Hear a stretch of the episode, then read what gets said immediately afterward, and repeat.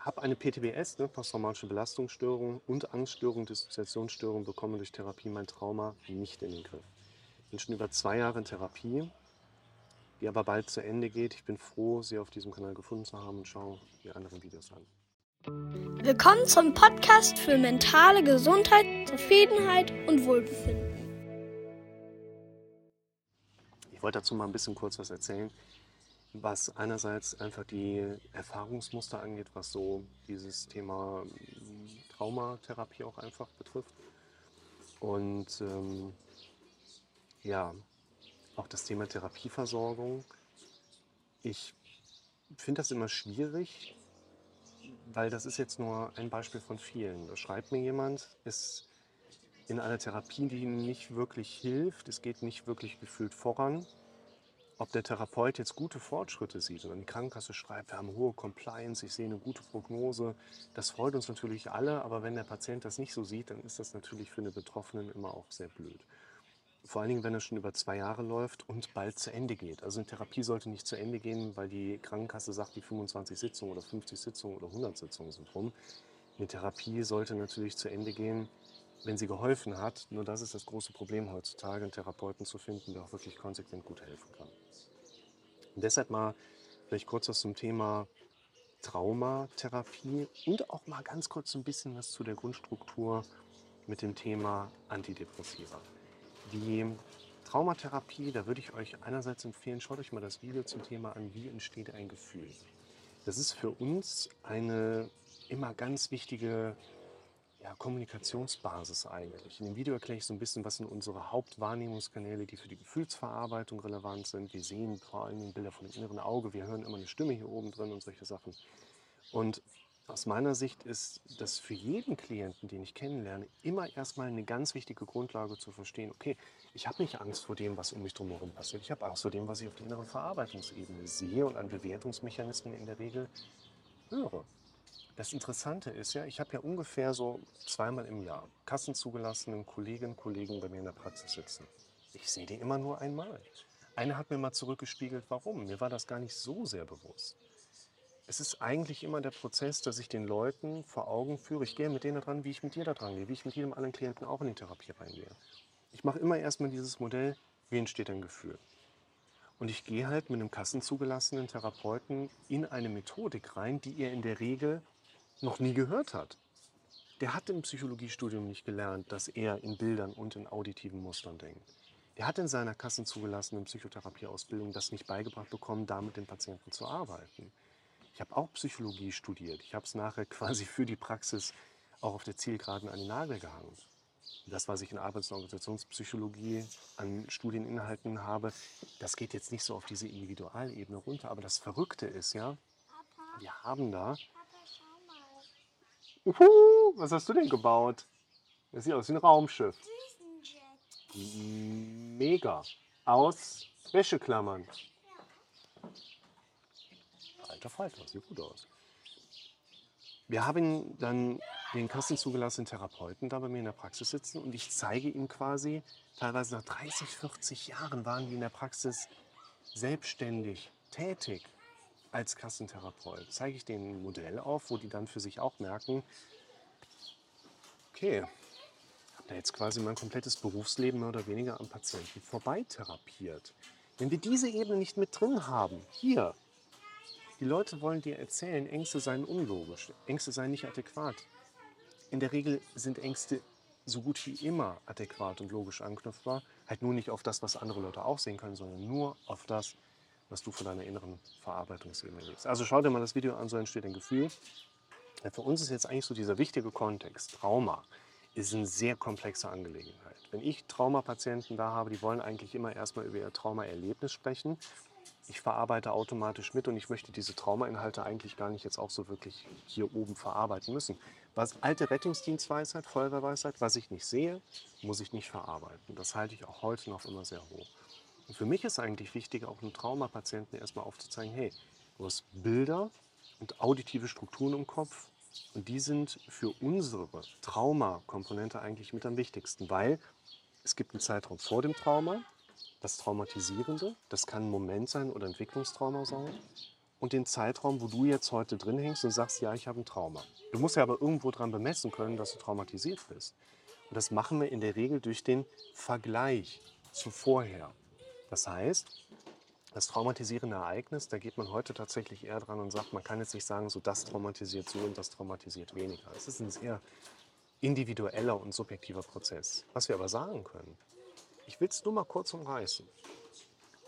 Vor dem Trauma im Vergleich zu nach dem Trauma wird der Betroffene hier oben andere Bilder haben als vorher.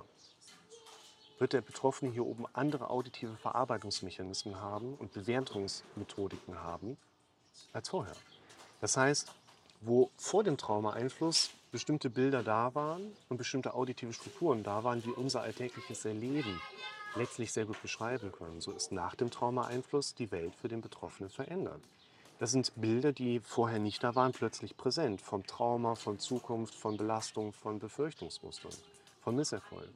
Auch auf dem auditiven Wahrnehmungskanal. Und Dinge von früher sind dann eben nicht mehr da. Und deshalb, wenn jemand reinkommt und sagt, ich will mein Trauma verarbeiten, dann haben wir ja das große Problem, dass es diese Verarbeitungsmethodik eigentlich nicht gibt. Wir haben keine vernünftigen Werkzeuge, die wirklich verlässlich funktionieren.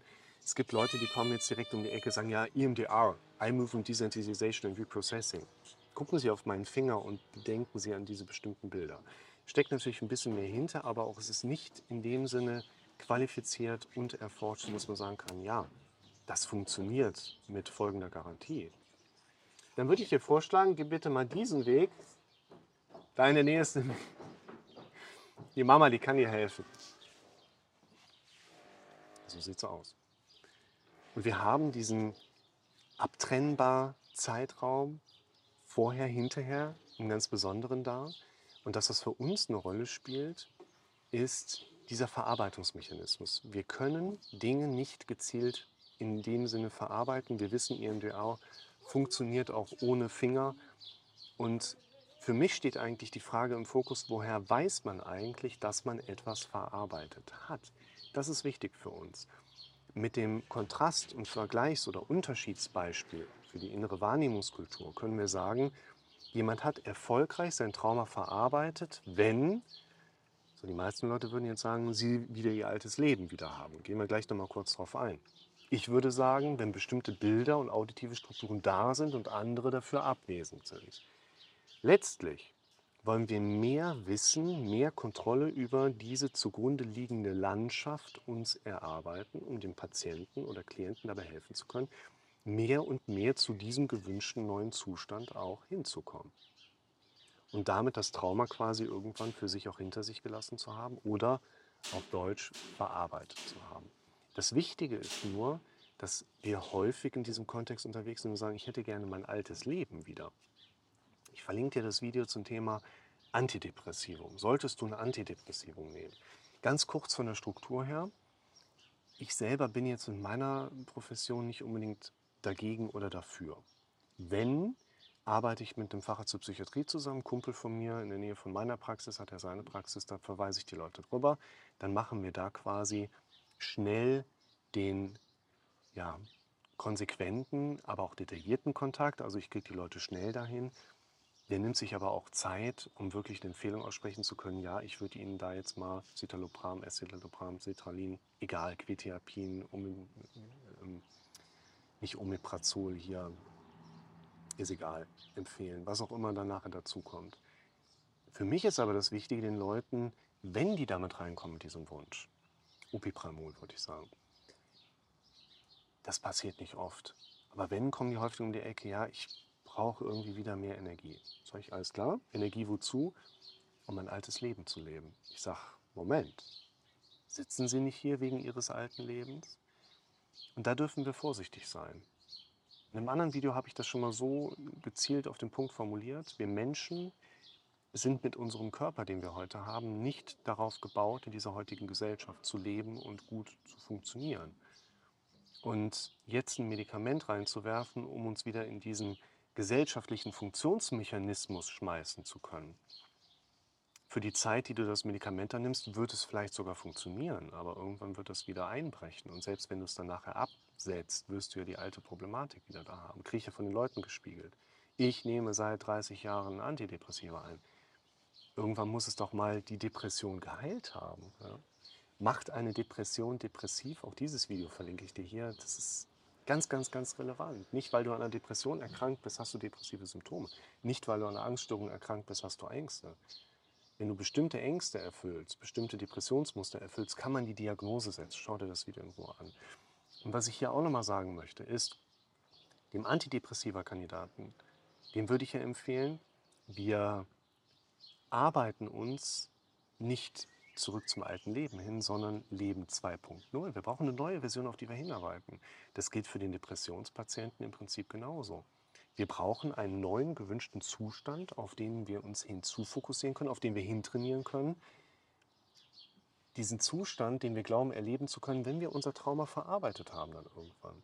Und wie gesagt, wir haben leider diese Verarbeitungswerkzeuge in dieser Garantiekultur, wie wir sie allerdings gerne bräuchten oder hätten, so haben wir das noch nicht. Und es funktioniert sogar viel häufiger besser, auf dieses neue gewünschte Leben hinzuarbeiten, was sich nicht nur von dem Traumaeinfluss distanzieren darf, sondern möglicherweise auch von dem Zeitraum vor dem Trauma, weil wir auch aus der empirischen Psychologie wissen, dass der Traumatisierungsfaktor für die Leute einer gewissen Vulnerabilität auch mit einhergeht. Das heißt, derjenige, der traumatisiert ist in der heutigen Situation, hat nicht nur etwas wirklich Schreckliches erlebt, sondern war vielleicht vorher auch schon tendenziell, da haben wir zumindest Hinweise in der empirischen Studienlage, in gewissen Denkmustern unterwegs, die überhaupt erst ein Festsetzen des Traumas oder eben diesem Traumaeinfluss begünstigt haben. Man spricht ja auch von einer gewissen Vulnerabilität. Und insofern ist es aus meiner Sicht wichtig, wenn man in einer Traumatherapie ist, vielleicht dann doch hin und wieder mal zu hinterfragen, funktioniert das so, wie ich das gerne hätte? Im Zweifel dem Therapeuten auch jetzt ne, für dich als Kommentarerstellerin oder Ersteller nochmal so ein bisschen auf den Zahn zu füllen, zu sagen, es geht nicht weiter, die Sitzungen laufen aus, okay, was machen wir? Traumatherapeut hat schließlich die Aufgabe, dir auch bei deinem Trauma zu helfen. Und da würde ich dir im Zweifel empfehlen, dich auch mal so ein bisschen mit der Herangehensweise zu beschäftigen, wie ich sie dir gerade dargestellt habe und dann eben auch zu schauen, wo stehst du gerade. Ist, wie gesagt, ein komplexeres Modell. Jeder einzelne Mensch, jeder einzelne Patient, jede einzelne Geschichte. Aber auch dort, gerade mit dem erst verlinkten Video, wie entsteht ein Gefühl? Nochmal für sich zu verstehen, hier oben ist eine komplexere Landschaft da, auf die man im Zweifel noch nicht näher eingegangen ist. Es ist wert, da mal hinzugehen.